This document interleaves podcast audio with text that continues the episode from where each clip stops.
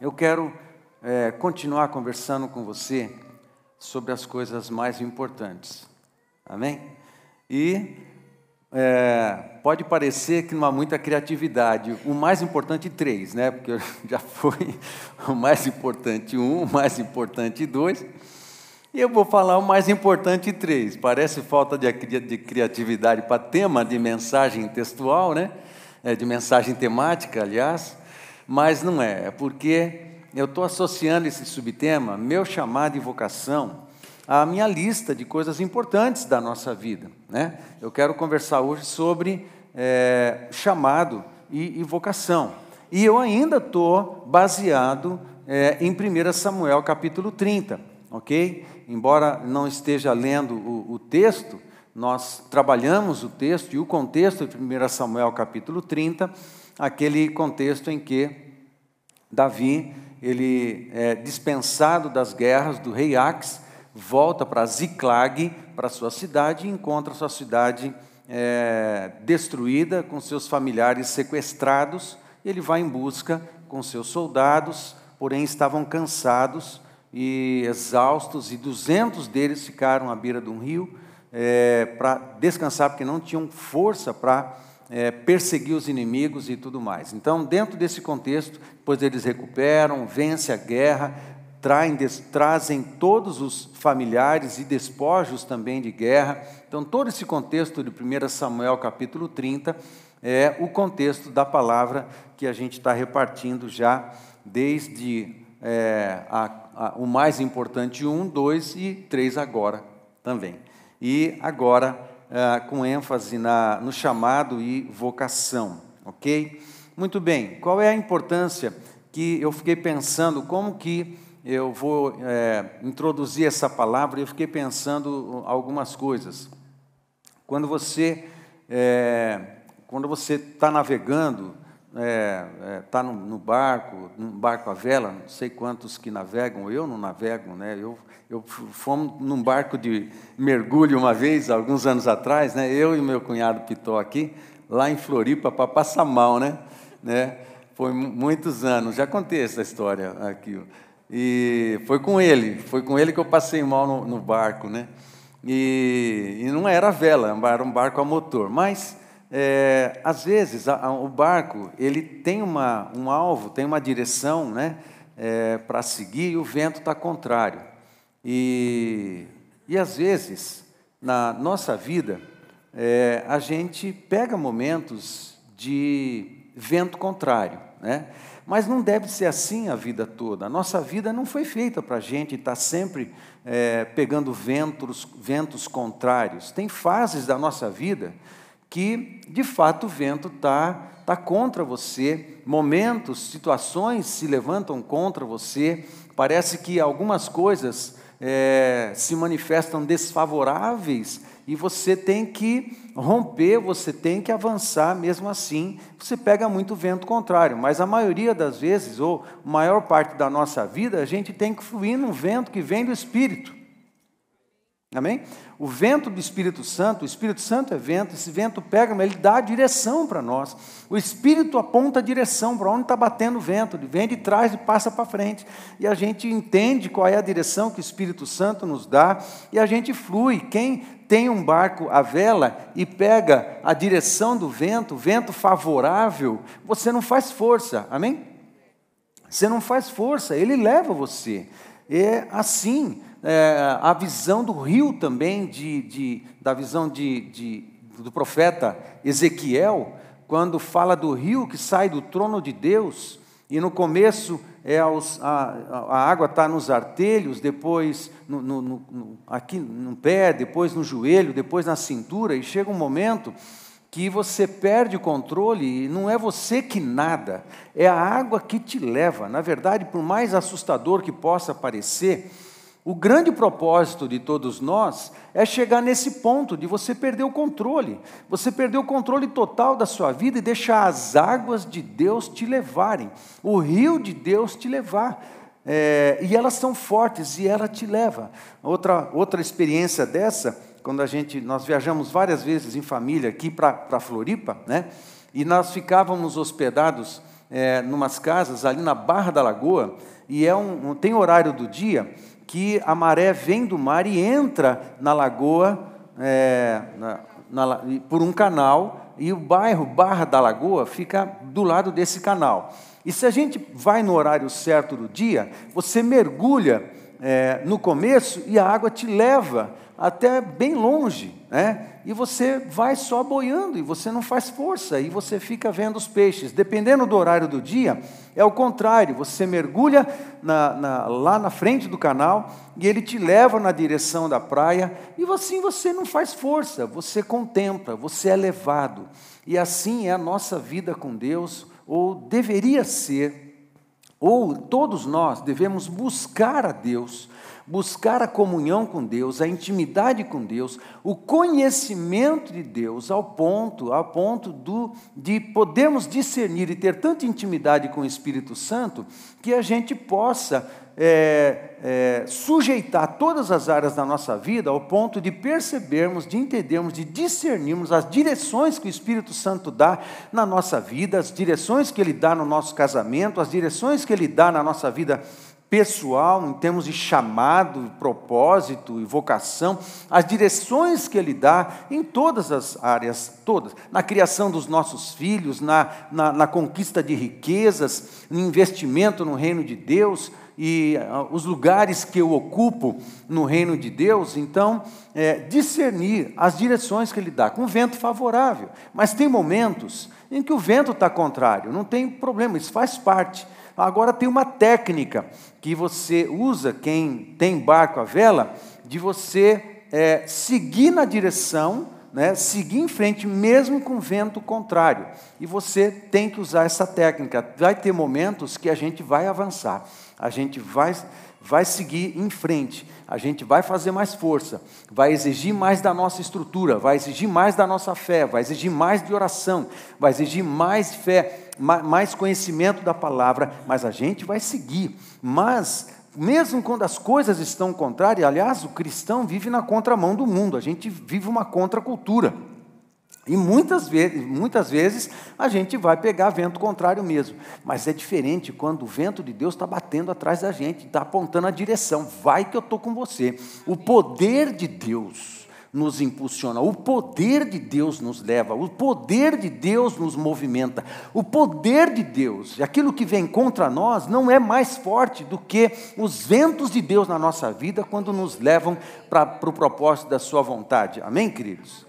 E às vezes, a gente está lutando na vida, muitos de nós lutamos na nossa vida, é, estamos em, em, situações que parece que nada está muito favorável, está pegando muita coisa contrária, muita coisa está dando errado, e às vezes não é falta de fé, não é falta de oração, é, e você pede muito a Deus, Deus me ajuda, me ajuda, me ajuda, e Deus ajuda, Deus é, faz isso mesmo, mas às vezes a gente deve parar e pensar se de fato eu estou na direção certa, eu estou no caminho certo, eu estou no, no, no, centro do meu chamado, eu estou vivenciando a minha vocação.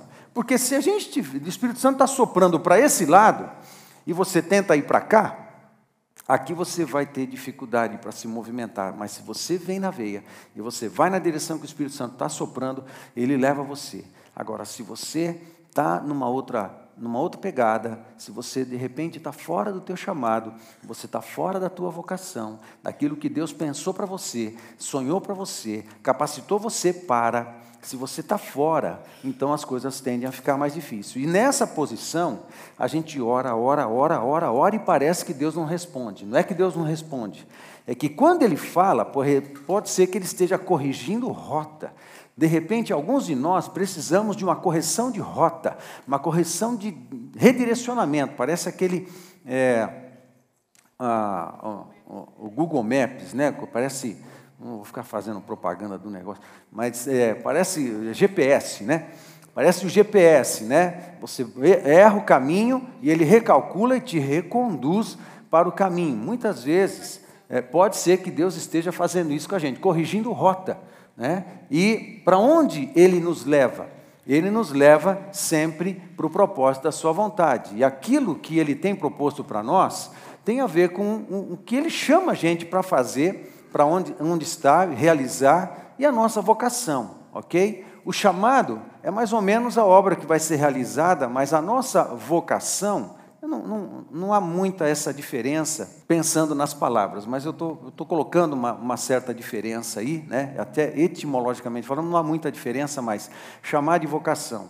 Vocação é, é um chamado também, mas o chamado, vamos pensar assim: o chamado ele aponta uma direção e mostra um quadro, mostra um status, mostra uma, uma, uma direção que ele aponta para você seguir. A vocação, vamos pensar assim, tem a ver com todo o conjunto de capacidades que Deus colocou em mim, Deus colocou em nós, Deus colocou em você, que leva em conta ah, os teus os seus talentos naturais, leve em conta os seus dons espirituais, leve em conta o seu temperamento, leve em conta o seu estilo pessoal, se você é estruturado, não estruturado, se você é motivado por pessoa, por tarefa, se você é, tem um estilo de liderança, se você é um colérico fleumático, se você é um sanguíneo melancólico, se você, dependendo do, do da da, da, do teu temperamento, você vai ter um conjunto de características. Tudo que você aprendeu na tua cultura familiar, tudo que você aprendeu na escola, todos os depósitos de conhecimento que Deus colocou no teu coração, na tua cabeça, tudo que na tua vida inteira tem chegado para você, enchido ah, os depósitos do teu coração, todo esse conjunto de conhecimento, de experiências, de habilidades e de maturidade, tudo isso tem a ver com a tua vocação.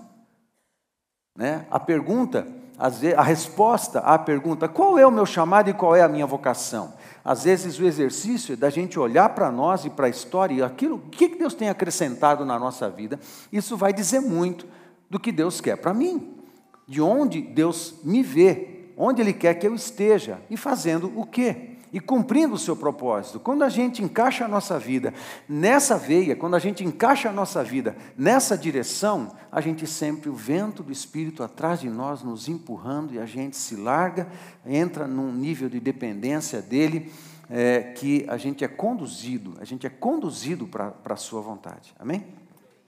Né? E ele vai corrigindo rota sempre que necessário. Pensando nisso, então, eu volto, convido você a voltar comigo nas coisas mais importantes. Amém, gente? Isso é muito importante, né? Da gente relembrar, da gente pensar, né? Ah, o que é mais importante na nossa vida. E eu quero relembrar para você, relembrar você algumas coisas e entrarmos na questão do chamado e vocação. Conversamos alguns domingos atrás que a coisa mais importante, e de fato de todas essa é a mais importante, que é amar a Deus. Ame mais a Deus do que o ministério ou as bênçãos. Ame mais o abençoador do que as bênçãos. Se você desejar andar com o abençoador, junto com ele vem tudo que a gente precisa. Você não mira na bênção, você mira no abençoador. Você não mira no benefício, você mira no Pai. Você mira no Senhor. Você não mira no, na, nas benesses, nos resultados. Você mira na pessoa, na sua vontade, no seu propósito. Você mira em Deus e não naquilo que Ele pode te dar. Então, ame a Deus mais né, do que o ministério ou as bênçãos.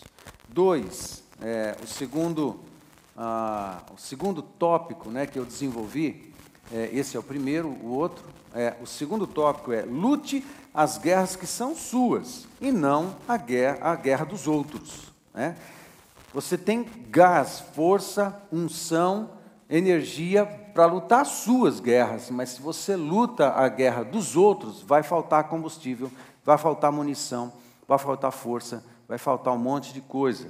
E nós conversamos um pouco, tudo isso baseado é, na experiência de Davi em 1 Samuel capítulo 30. E lembra que ah, ele se esgotou, né? É, vários dos soldados de Davi estavam cansados e esgotados, e na última vez que conversamos sobre essa, essa temática, lute as guerras que são suas e não a, a guerra dos outros, nós passeamos é, um pouco sobre os motivos dos nossos esgotamentos, como que a gente se esgota, o que nos esgota, na verdade. Cargas do passado, pecados, fazer o que não deveríamos estar fazendo E quarto, não saber quem você é, nem seu lugar e nem suas potencialidades. Não saber quem você é, nem seu lugar e nem suas potencialidades. Então, a partir desse item 4, que é um dos motivos que suga a nossa energia e nos esgota, eu quero conversar então com você a respeito de chamar de vocação. E eu vou emprestar alguns textos que vêm do nosso curso de dons, que provavelmente no segundo semestre a gente vai lançar a turma 3 do curso de dons, que é um curso online, e eu quero emprestar essas frases aí do curso que são dizem o seguinte: o curso é, tenta promover entre os alunos a ideia né, e um, uma construção de uma de uma mentalidade em que faça ele se encaixar, saber quem é, se encaixar no lugar certo pelas razões certas. Então, a, a máxima, uma das máximas do curso é pessoa certa, é a, a grande máxima do curso é essa aqui: pessoas certas, nos lugares certos, pelas razões certas, fazendo a vontade de Deus. Pessoas certas, nos lugares certos, pelas razões certas, fazendo a vontade de Deus. Quando a pessoa está numa caminhada, isso não é uma descoberta que você é, descobre em cinco minutos. É, é uma observação, é uma, uma andança com Deus, uma observação da sua vida e desses depósitos que Ele tem feito em você. Quando a pessoa ela está avançado nesse caminho de entender quem é, de entender todos os depósitos que Deus tem feito na sua vida e ocupar esse lugar, então ele chega mais ou menos no status, da, no status da segunda frase, que diz assim: Quem sabe quem é em Cristo, sabe seus potenciais, sabe seu lugar de serviço e entende seu chamado para ser um construtor, edificador e vencedor, será a pessoa mais realizada da terra. Porque a nossa realização, a nossa felicidade está associada a Deus. Ok? São os seus planos, é a sua vontade. E quando eu, me, eu descubro essas coisas e me engajo no reino, me engajo na vontade de Deus plenamente, aí que eu me conecto com a essência, com a essência da eternidade, com a essência do Criador, com a essência e os propósitos da minha existência. E quando eu faço isso, aí então eu sou uma pessoa realizada. Não é que não tem problemas, não é que não tem coisas para resolver, é que eu sou a pessoa certa, no lugar certo, fazendo a coisa certa, pelas razões certas. Amém? E eu sei o que eu sou, e aí eu vou, eu sigo, aí ninguém me para, ok? Agora, isso é fácil? Não, isso não é muito fácil, você precisa trabalhar, você precisa investigar, você precisa mergulhar é, nesse, nessa busca para você discernir todas essas coisas. E é, eu quero seguir com você, então te dar algumas ajudas para você discernir um pouco dos potenciais que Deus tem derramado na sua vida. Estão comigo, gente? Posso seguir? Eu vou seguir fazendo algumas perguntas. Então fique atento, porque eu vou fazer a pergunta, mas tenta responder essa pergunta para você mesmo, ok? Então a primeira pergunta que eu faço é a seguinte: qual é o meu chamado? Como se você estivesse fazendo a pergunta para você mesmo, ok? Qual é o meu chamado? Então, é, algumas direções, algumas dicas aqui para ajudar você a mensurar, a entender, ter luz, clareza com relação a isso na sua vida. Então, algumas dicas que são as seguintes: primeiro, o Espírito Santo te inclina para quê? Uma outra pergunta. Ok? Para onde o Espírito Santo inclina teu coração? Pra, quando você está em oração, está em intimidade com o Senhor e você tem seus momentos com Ele, ou no seu dia a dia, não um momento de, de, de né, profunda devoção, é, que você discerne essas coisas, não, no seu dia a dia. Para qual direção o Espírito Santo inclina ah, o teu coração, para pensar o quê? Para sonhar o quê? Para desejar o quê? E você sabe que é alguma coisa de Deus. No teu espírito você sabe Que o Espírito Santo inclina a tua vida, o teu coração, os teus desejos, os teus pensamentos, às vezes até os motivos de oração, seus desejos espirituais, inclinam para qual direção? Isso é um indicativo. Você deve ficar atento a essas coisas. O que mexe com seu coração e te impulsiona à intercessão. De repente, o teu coração aquece quando você pensa nas crianças da cidade, nas crianças da nação, nas crianças de Moçambique, onde nós temos a nossa INA lá em Moçambique, nós recebemos alguns vídeos essa semana do pastor André, é, eles fizeram um Dia das Crianças em Moçambique agora. Eles fizeram uma baita de uma festa e entregaram presentes com muitas crianças, muito lindo. A semana que vem a gente vai colocar no Ina News e mostrar para você uma linda festa que fizeram com as crianças. De repente, o teu coração aquece quando você pensa nas crianças de Moçambique, nas crianças de outros lugares do mundo e você passa temporando, Senhor, salva as crianças, Senhor, guarda o coração das crianças, Senhor, abençoa as crianças. Pode ser um indicativo de que o ambiente das crianças, ensino, cuidado, Ina Kids, pode ser um ambiente de paixão na sua vida. Pode ser um indicativo.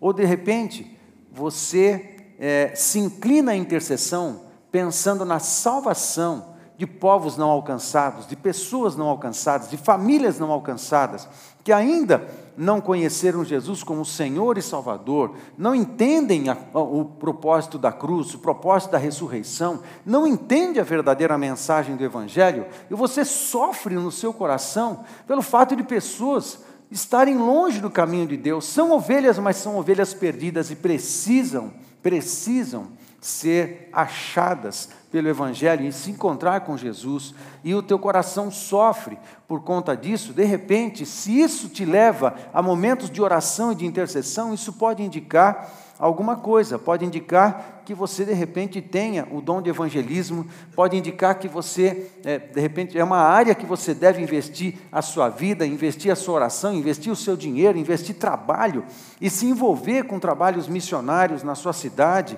ou em trabalhos missionários transculturais, não importa.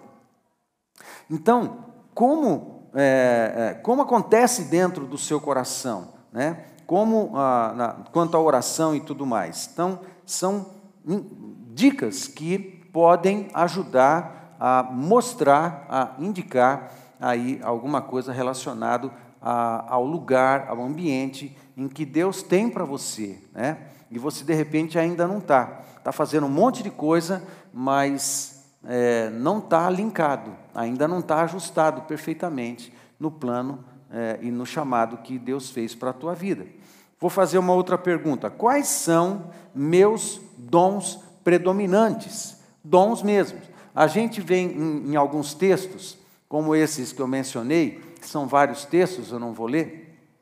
1 Coríntios capítulo 12, Romanos capítulo 12, Efésios 4, 11, principalmente, e 1 Pedro capítulo 4, tem um verso ali que tem a menção de alguns dons espirituais. Quais são os seus dons espirituais? O que são os dons espirituais? Dons espirituais é diferente de, de talento natural, aquilo que veio com você no seu nascimento. Mas os dons espirituais são as capacidades e unções que o Espírito Santo entregou para você quando você se converteu. E são capacidades que ele deu para você para servir o outro. Os dons espirituais não servem para nós, eles servem o outro. É bênção para nós? Claro que é. A gente cresce com essas unções, mas elas existem para o outro. Amém, gente? Os dons têm uma lista enorme. No nosso curso de dons, a gente trabalha com uma lista de 26 26 dons baseado nesses textos, mas nós estamos num tempo que não tem problema de pensar que o Espírito Santo atribua capacidades relacionado ao nosso contexto histórico, relacionado à tecnologia, relacionado a tantas outras áreas de conhecimento que nós temos hoje, capacitar espiritualmente, com unção e poder, alguns dos seus filhos hoje, para que, através desses conhecimentos, ele coloque, se coloque a serviço do reino de Deus para abençoar outras pessoas, abençoar outros irmãos. Então, é todo tipo de capacidade espiritual que o Espírito Santo coloca na sua vida para você servir, ok? Quais são? Você sabe dizer quais são os seus dons predominantes? Né? Profeta, evangelista, misericórdia, dom de misericórdia, dom de administração, dom de serviço, dom de contribuição, também associado a um dom de adquirir riqueza. Adquirir riqueza também é um dom que vem de Deus. É, dom de, de ensino, dom pastoral, também tantas coisas. Então, qual é, quais são os seus dons, os dons predominantes? Ah, pastor, eu não sei didaticamente assim dizer quais são os dons que eu tenho na minha vida. Você pode aprender isso, tudo bem, mas não significa que você não esteja exercendo. O que é que flui na sua vida, quando você sente que tem unção na sua vida, quando você está ministrando, quando você está junto, quando você está cantando, quando você está tocando, quando você está ensinando, quando você está na célula, quando você está repartindo, repartindo mensagem do Evangelho com alguém, o que é que flui? Flui do Espírito na sua vida, quando eu estou ensinando.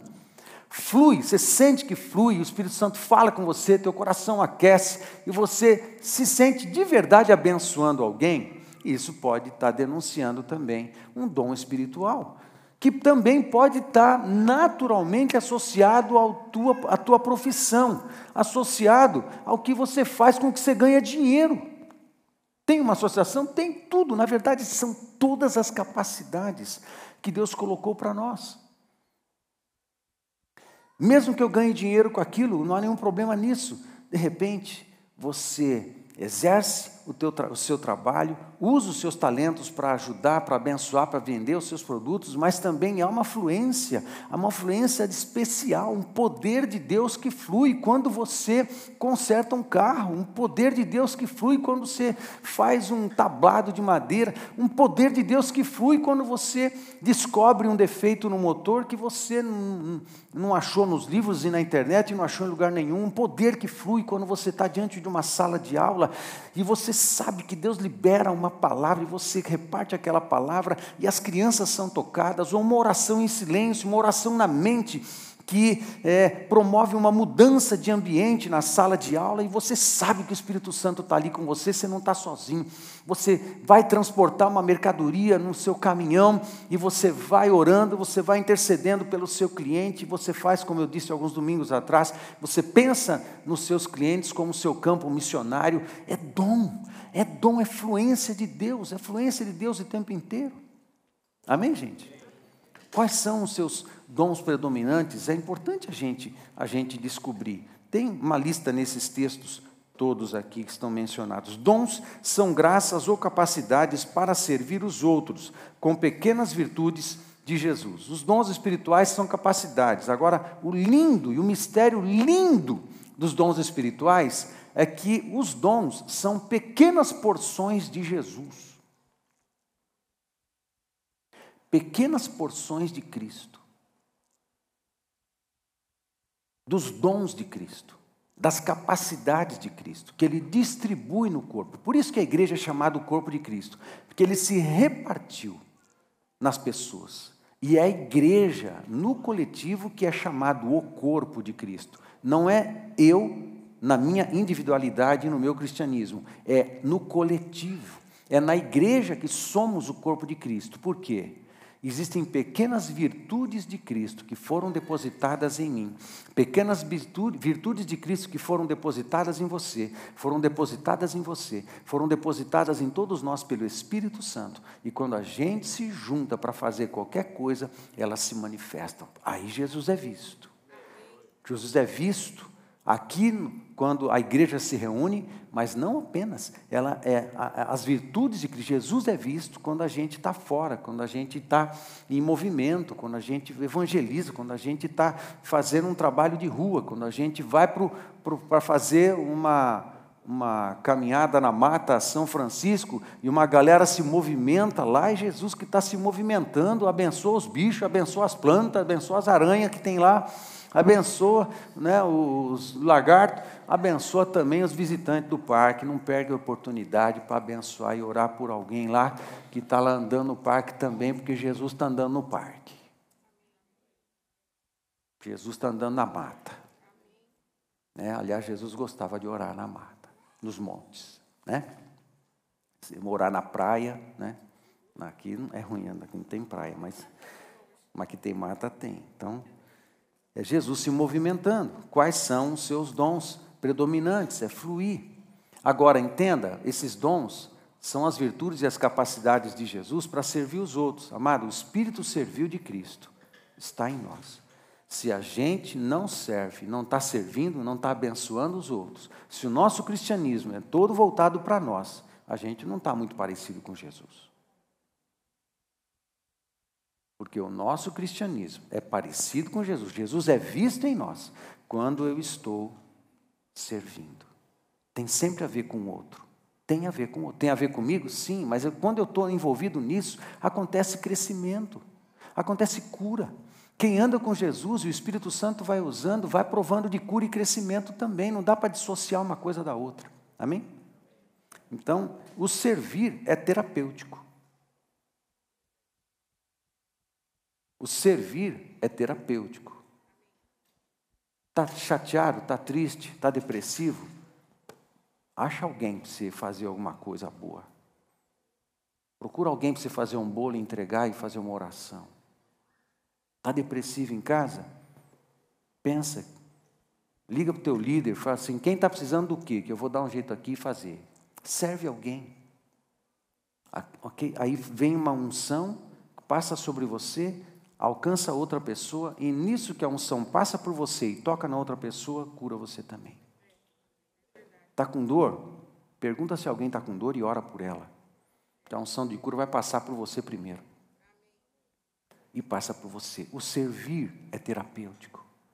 Amém, gente? Cristianismo não é egoísta, é sempre e essencialmente altruísta.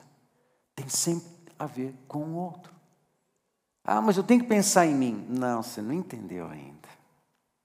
Você ainda não entendeu. O quanto você é empoderado quando serve o quanto você é abençoado quando serve, o quanto você se parece com Jesus quando serve, e o quanto você é cheio do Espírito Santo quando serve. Amém, queridos? Aí sim, aí você, ah, mas eu gosto, abençoa mesmo, se, aí você está entendendo o que é o Evangelho. Porque tem muito a ver com o outro. Amém, queridos? O item 3 aqui é uma outra pergunta. Quais são os seus temperamentos? Quais são os meus temperamentos? E eu menciono quatro temperamentos ali: colérico, sanguíneo, fleumático e melancólico. E eu quero falar um pouco sobre cada um deles. Olha que interessante. É, o temperamento tem um quadro num, num, livro, um livro de Tim LaHaye, Tim Beverly LaHaye. É, o, livro, é, te, o tema é Temperamentos Transformados. E ele apresenta esse quadro aí. O que está é, fora do círculo são as qualidades. O que está dentro do círculo está é, bem pequenininho, mas eu vou ajudar você, porque eu separei cada um deles. Dentro do círculo são coisas que precisam melhorar em cada um dos temperamentos. Tá? Depois eu posso mandar isso para você se você quiser. Vamos pensar no, no, no, no slide seguinte Vamos pensar no temperamento sanguíneo, no slide seguinte. Isso. Aí eu ampliei e olha o que a gente vai descobrir aqui no, entre os que têm o temperamento sanguíneo. Agora preste atenção se você se identifica com um desses temperamentos. Isso é muito importante. Porque o teu estilo de liderança, o teu jeito de se relacionar, o teu jeito de abordar pessoas, o teu jeito de realizar tarefas, o teu jeito de se relacionar com pessoas e trabalhar com pessoas tem muito a ver com o teu temperamento. Líder, líder. O líder tem um temperamento. E, às vezes, um temperamento que é composto. É, é um colérico fleumático, é um sanguíneo melancólico, é um melancólico fleumático.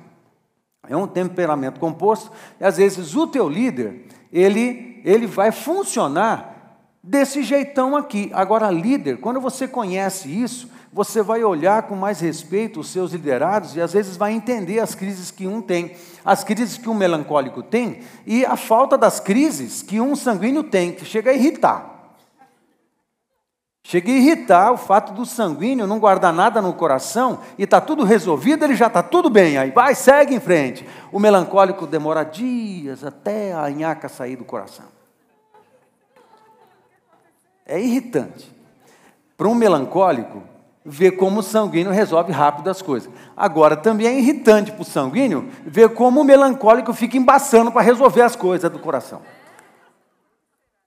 Gente do céu, resolve logo essa porcaria aí, vai, segue. Mas, é assim, mas acontece que não, não dá para apertar os botões, sabe? Se tivesse um botão acerto, sair da crise, aperta o botão aí. Eu não sei onde é esse botão até hoje, eu não descobri. Você tem que passar por ela pelo caminho certo, tivesse um botão ejete, puff, sai da crise.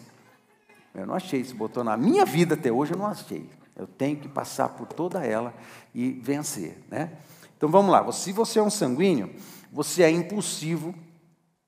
Você é impulsivo, é, é desinibido e falante. É o tipo da pessoa que fala sem pensar, sabe? Aquele, ah, falei, nem pensei o que eu falei, depois estragou tudo, depois vai e conserta. Né? Assim é o sanguíneo. O sanguíneo é um bom companheiro, é comunicativo, é entusiasta, é amável, é simpático e é compreensivo. Quem se identifica? É um anjo, você é um anjo. Não, nem tudo é perfeito. Você é um, praticamente um anjo. Agora, tem coisa que você tem que consertar na sua vida, porque você também tem tendência de ser indisciplinado, inseguro, egocêntrico, exagerado e medroso. Fala demais na hora de partir para o fight aí embaixo. Né? Esse é o sanguíneo. Né? Tem coisa para melhorar, nada é perfeito. Né? E é assim que é o, o sanguíneo. Né? Vê se você se identifica com alguma coisa agora.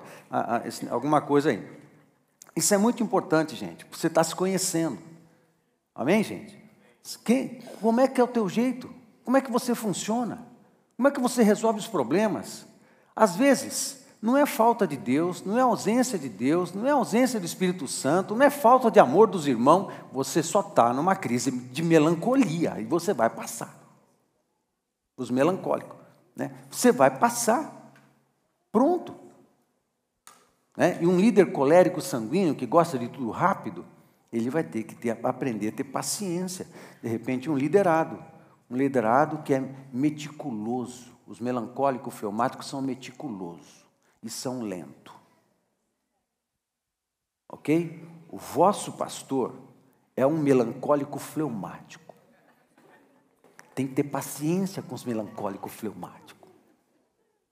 Ok? Então, vamos seguir aqui. Muda o slide, por favor. Aí você encontra o camarada colérico. O colérico, ele é obstinado, independente, otimista, prático, eficiente, decidido e líder. Quem se identifica? Né? Esse é o, é o colérico. Agora, o colérico tem que melhorar nos negócios aqui. Ele é sarcástico. É ruim é sarcástico, impaciente, intolerante, vaidoso e autossuficiente. Os coléricos se acham. Né? Tem outras coisas que não estão escritas aí. Por exemplo, o colérico costuma ser cruel. Costuma ser cruel. Né? Mas ele tem uma força de vontade imparável. Ele tem uma força de vontade que você não para um colérico quando quer realizar alguma coisa. O problema é que às vezes ele atropela as pessoas porque valoriza demais tarefa. Né? Valoriza demais tarefa e não valoriza muito pessoas. O fleumático, um colérico líder, ele fala: me dá o projeto aí, a gente vai realizar. E sai pisando um monte de cabeça às vezes. Agora, o fleumático é líder. Ele vai realizar um projeto, ele fica valorizando todo mundo, aí deixa as tarefas meio em segundo, terceiro plano, porque ele está valorizando as pessoas. O líder precisa identificar que tipo de líder é, como é que você funciona. Hã? Ok? Não nada de errado de ser um líder colérico, nada de errado de ser um líder fleumático, porque tem muitas qualidades no exercício da liderança.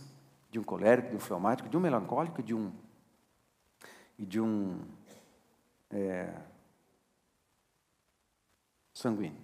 Muito bem. Olha que interessante. Um sanguíneo, quem era o sanguíneo entre os apóstolos? Apóstolo Pedro. Aquele jeitão do Pedro. Né? Fala sem pensar, já leva uma raquetada de Jesus, mas depois se conserta rápido. Não fica embaçado no problema. Se arrepende e segue. Esse é o Pedro, esse é o sanguíneo. Né? Quem era o colérico entre os apóstolos, incluindo Paulo? Paulo. Né?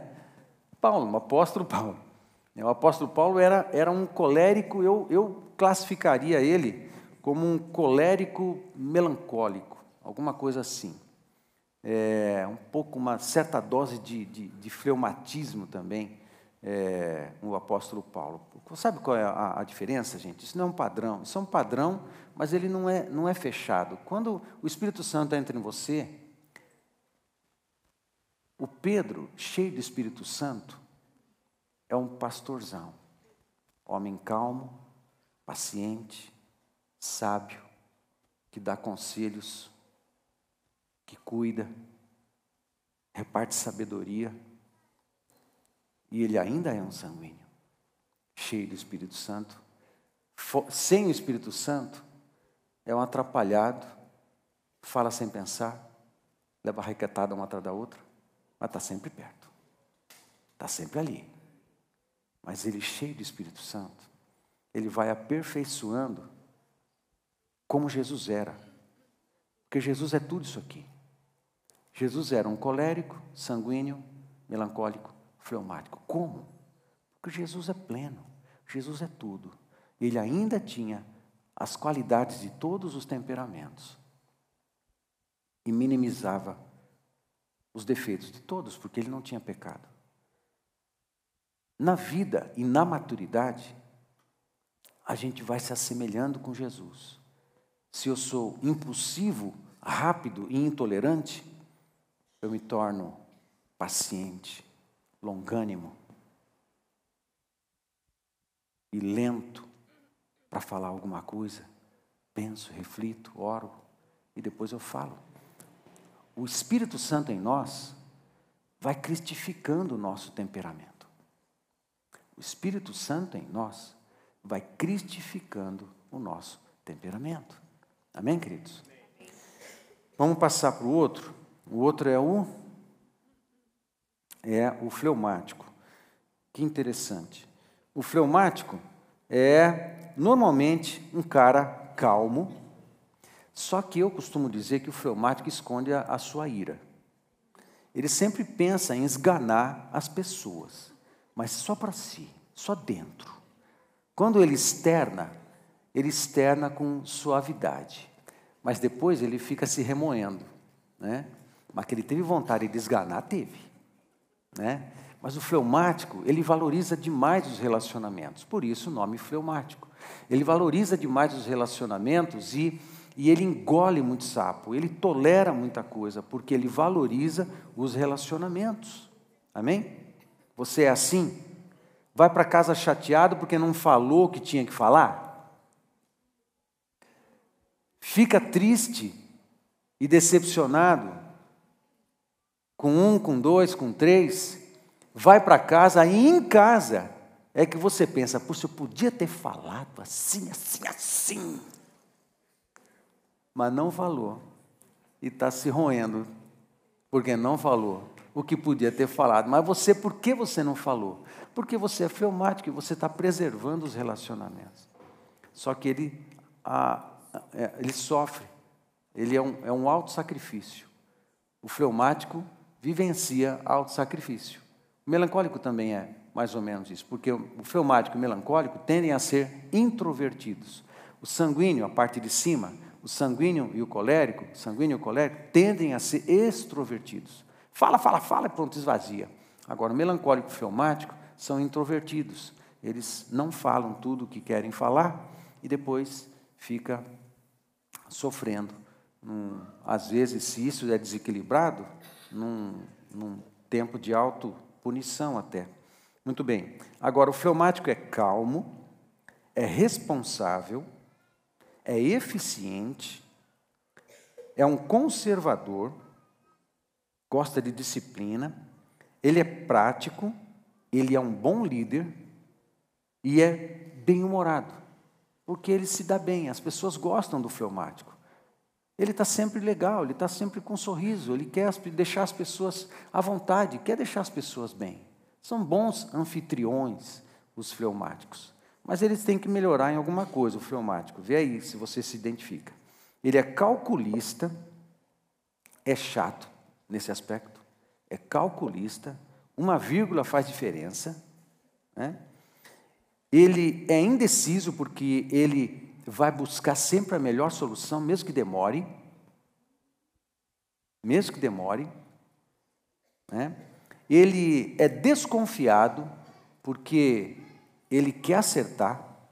O fleumático odeia errar, odeia tomar uma decisão errada, odeia dar na trave, odeia. O fleumático odeia essas coisas. Depois, se ele erra, ele fica se odiando. Né? Assim é o fleumático. Mas ele também é introvertido. E ele é desmotivado às vezes, falta um gás no, no, no, no fleumático, porque ele tenta sempre preservar, preservar a saúde relacional em todas as áreas. Né? E assim é o fleumático. Quem na Bíblia você classifica como, como fleumático? Há muitos que são fleumáticos na Bíblia, mas um de maior destaque é Abraão. Abraão era cauteloso, pacífico, leal, mas era passivo também. Abraão era um, um, um bom fleumático, né? Mas o Abraão andando com Deus é um outro tipo de fleumático. Um Abraão que andou com Deus, ele resolveu um monte de coisa no seu coração. Firmeza, fé, ele é o pai da fé. Pai da fé. Tomava atitude, porque o, fleumático tende a dar dois passos para trás, mas Abraão aprendeu a tomar atitude, aprendeu a se posicionar, foi para a guerra, venceu a guerra. Os fleumáticos, eles são leais. E quando eles são cheios do Espírito Santo, esses caras, eles são gente que você quer ter do seu lado. Amém? Muito bem. Quem se identifica? É? Muito bem. É, não, ele odeia ser chamado a atenção. O fleumático não suporta, é uma agressão muito grande ser chamado a atenção, porque ele quer acertar sempre. Né? E é importante para ele acertar. Né? Eu, eu sou fleumático, né? É, melancólico e fleumático. Vamos para o último, que é melancólico. Vamos lá. O melancólico, vê se você se encaixa com algumas qualidades aí. Melancólico é habilidoso, muitos artistas né, são melancólicos. Né? Então, eles são muito habilidosos, eles são sensíveis, os poetas, há muitos poetas são melancólicos, né? são introvertidos, filósofos, muitos deles eram melancólicos. Né? Ele é perfeccionista, isso faz ele sofrer. Eu, eu é uma das coisas que eu peço para Deus me curar é o perfeccionismo, porque o perfeccionista sofre, né? E eu sou assim também, tenho, trato isso com Deus. Perfeccionista, ele é vaidoso, ele é idealista, enxerga. Estou pensando. Ah, está tudo dando errado. Não, eu estou enxergando. Eu estou enxergando lá. Eu estou vendo uma coisa. E eu vou me movimentar para aquela direção. Amém, gente? Ok? Ele é idealista, mas ele é leal E ele é dedicado. Agora, o melancólico precisa consertar algumas coisas. Ele é mal-humorado. Né? Às vezes confuso, porque é muito introvertido, ele gasta muito tempo com ele mesmo. Ele se dá bem comigo, com, com ele mesmo. Eu me dou bem comigo mesmo. Eu não tenho nenhum problema em ficar sozinho. A minha natureza é introvertida. Olha o que Jesus faz, né? Me faz pastor. Minha natureza é introvertida e tímida. Essa é a minha natureza. Aí o que, que Jesus faz? Pega um cara para dentro, para dentro, tímido, e me coloca na frente de pessoas. O improvável. Eu estou no time dos improváveis. Ok? Aí, cadê? Mal-humorado, confuso, antissocial, crítico, inflexível. Ah, como me dói abrir mão de alguma coisa que eu acho que é certo. É uma agressão no meu coração. Assim são os melancólicos. Mas eu já estudei, já me, me, me identifiquei, e eu sei que eu tenho um conjunto de melancólico fleumático.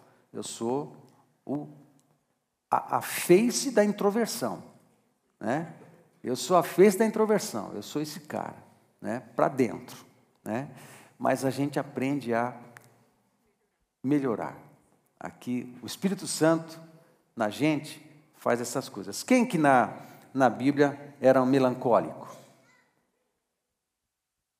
Alguns, mas dentre eles, Moisés, o cara do Antigo Testamento, o legislador, o cara para escrever quatro livros, os quatro primeiros livros da Bíblia, a lei, né, tinha que ser um melancólico. E Deus escolheu muito bem é, quem escolheu. Assim era Moisés. Ele era talentoso, abnegado e leal. Muito, leal. Muito bem. Quais são? Deixa eu mudar. Se identificou? Quem é melancólico? Alguém se identifica? Ok? Muito bem, gente. Isso é muito importante. É um exercício de autoconhecimento. Isso é muito importante. Você saber quem você é. Isso te ajuda a crescer muito. Deixa eu fazer uma quarta pergunta. Pode mudar? Aí são os quatro, né? Quais são meus talentos natos? O que é que é natural em você? São todas as habilidades que nasceram com você e foram desenvolvidas quase instintivamente na sua vida. Nasceram com você. Tem a ver com genética, tem a ver com cultura familiar, tem a ver com, com um monte de coisa. Todo esse conjunto de, de, de depósitos também devem estar associados ao teu chamado e à tua vocação, porque tudo que Deus colocou em você é para ser usado para o reino. Amém? Tudo. Em qual ambiente tenho prazer em servir? Uma outra pergunta que dá um indicativo, né? ajuda você a descobrir essas coisas, né? O lugar é o lugar, o ambiente, o grupo de pessoas em que tenho prazer de estar e servir. Você poderia, se fosse agora, eu te desse um papel, uma caneta, falei, escreve aí, escreve aí o lugar, o ambiente em que você tem mais prazer de servir. Você escreveria? Sabe qual é? Isso é importante. Se eu não tenho certeza, dá para continuar trabalhando, para ajudar a descobrir essas coisas. Muito bem. Deixa eu dar algumas dicas para você, depois de ter percorrido esse espaço todo, e Quanto a identificar o seu chamado e vocação, eu quero dar essas quatro dicas para você. Primeiro, comece uma busca por descobrir seu perfil, dons, temperamentos, talentos. Tem que começar. Orar, ler, conversar. Autodescoberta. Isso tem a ver, essas descobertas vai te jogar luz quanto a tudo que Deus quer para você, o teu chamado e a tua vocação. Segunda coisa, Seja quem Deus te chamou para ser. Você não vai ser um pastor Paulo Moral, você não vai ser um Charles, você não vai ser um Tasso, você não vai ser uma Terezinha, você não vai ser uma pastora Cecília, você não vai ser um Tavares, uma Rogéria, você não vai ser um Paulão, você não vai ser uma Silvia, você é você mesmo, você é único. E tudo que Deus depositou na sua vida é precioso. Amém, gente? E seja você mesmo no lugar onde você está. Agora, deixando o Espírito Santo fazer o que ele tem que fazer. Amém? Agora, todos têm um lugar. Todos são importantes. Todos são valiosos. Todos. Todos. Você é, meu querido. Amém? E seja você mesmo. Você não tem que ser igual a ninguém. O que Deus deu para você, do jeito que deu, o quanto que deu, foi só para você. Que valor tem isso? Que valor tem isso? Você é único.